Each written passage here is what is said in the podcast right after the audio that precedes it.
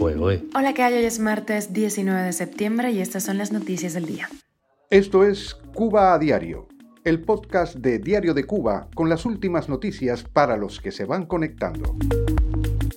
Si ha salido con la suya el régimen de Cuba, Estados Unidos estaría a punto de financiar su falso sector privado. Te contamos los detalles. Estados Unidos califica de muy preocupante los informes de cubanos reclutados para la guerra en Ucrania. Y precisamente sobre este tema trató nuestro programa Los Puntos a las IES, publicado semanalmente. Hablamos de la invasión rusa a Ucrania, la situación de la guerra actualmente y qué papel juegan los cubanos allí. Los cubanos estarían en el tercer puesto entre los que más piden asilo en México. Y el presidente de México, López Obrador, se ha defendido ante las críticas de Ucrania por invitar a tropas rusas a un desfile militar. Esto es Cuba a Diario, el podcast noticioso de Diario de Cuba. La administración del presidente Joe Biden estaría a punto de suavizar las restricciones impuestas al régimen de Cuba para permitir un mayor apoyo financiero de Estados Unidos a las pequeñas empresas creadas tras un presunto fomento del sector privado que La Habana vende como un gesto de apertura, precisamente para a través de ello conseguir financiamiento extranjero y concesiones de Washington.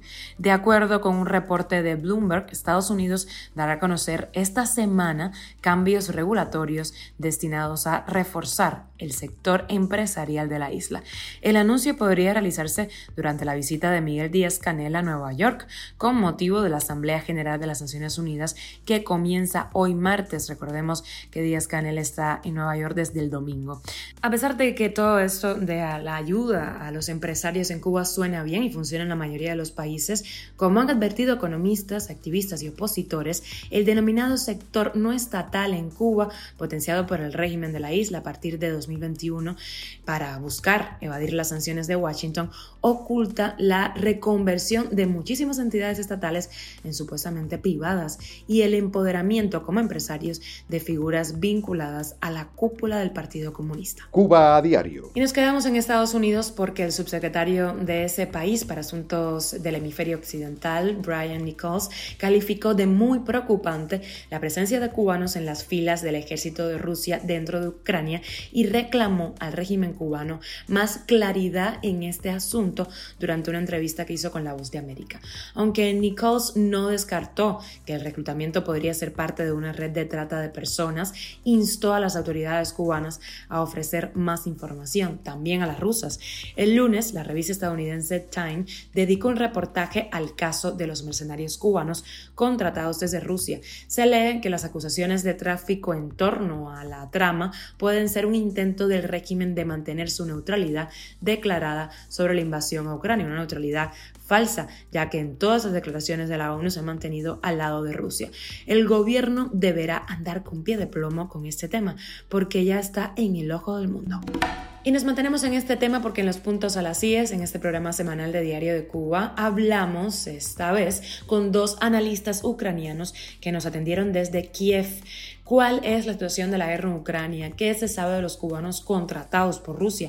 Eso solo fue una parte de lo que nos contaron Alexander Slivchuk y Oleksiy Otsidach. Esta historia fue también descubierta por el grupo de expertos cibernéticos ucranianos que se llama Resistencia Cibernética. Es eh, un grupo de especialistas que colaboran con el ejército ucraniano y que simplemente descubrieron los pasaportes, eh, fotografías, documentos eh, privados de los cubanos que ya viajaron a Rusia, a Moscú, porque en algunos documentos salen incluso los algunos boletines rusos eh, que rellenaron los, podemos decir que los mercenarios cubanos. Cuba no solamente no apoya a Ucrania en estos un año y medio, desde 2022 hasta hoy día, sino también Cuba votaba contra Ucrania en 2014, cuando Rusia por primera vez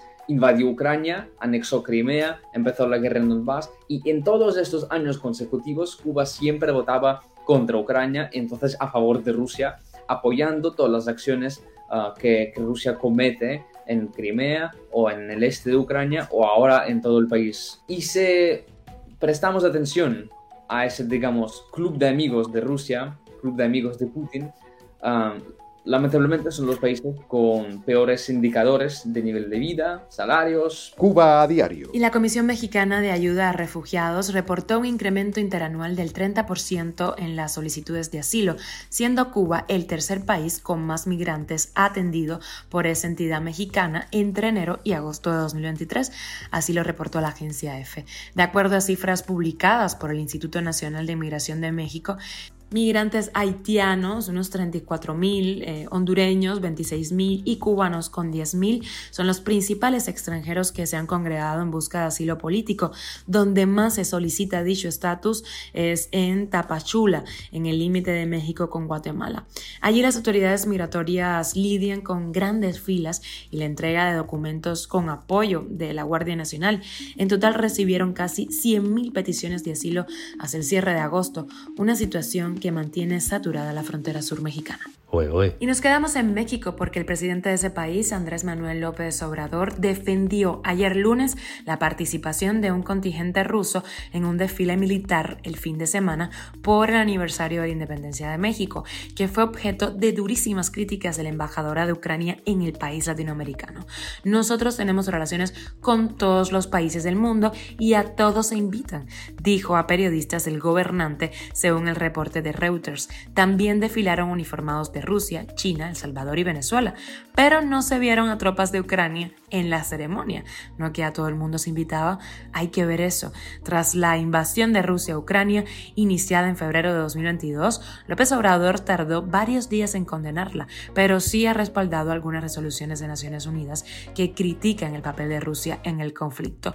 Ojo Obrador, porque Cuba ya está en la mira. Esto es Cuba a Diario, el podcast noticioso de Diario de Cuba, dirigido por Wendy Lascano y producido por Raiza Fernández. Muchísimas gracias por informarte con nosotros en Cuba Diario. Recuerda que estamos contigo de lunes a viernes en Spotify, Apple Podcast, Google Podcast y síguenos en redes sociales.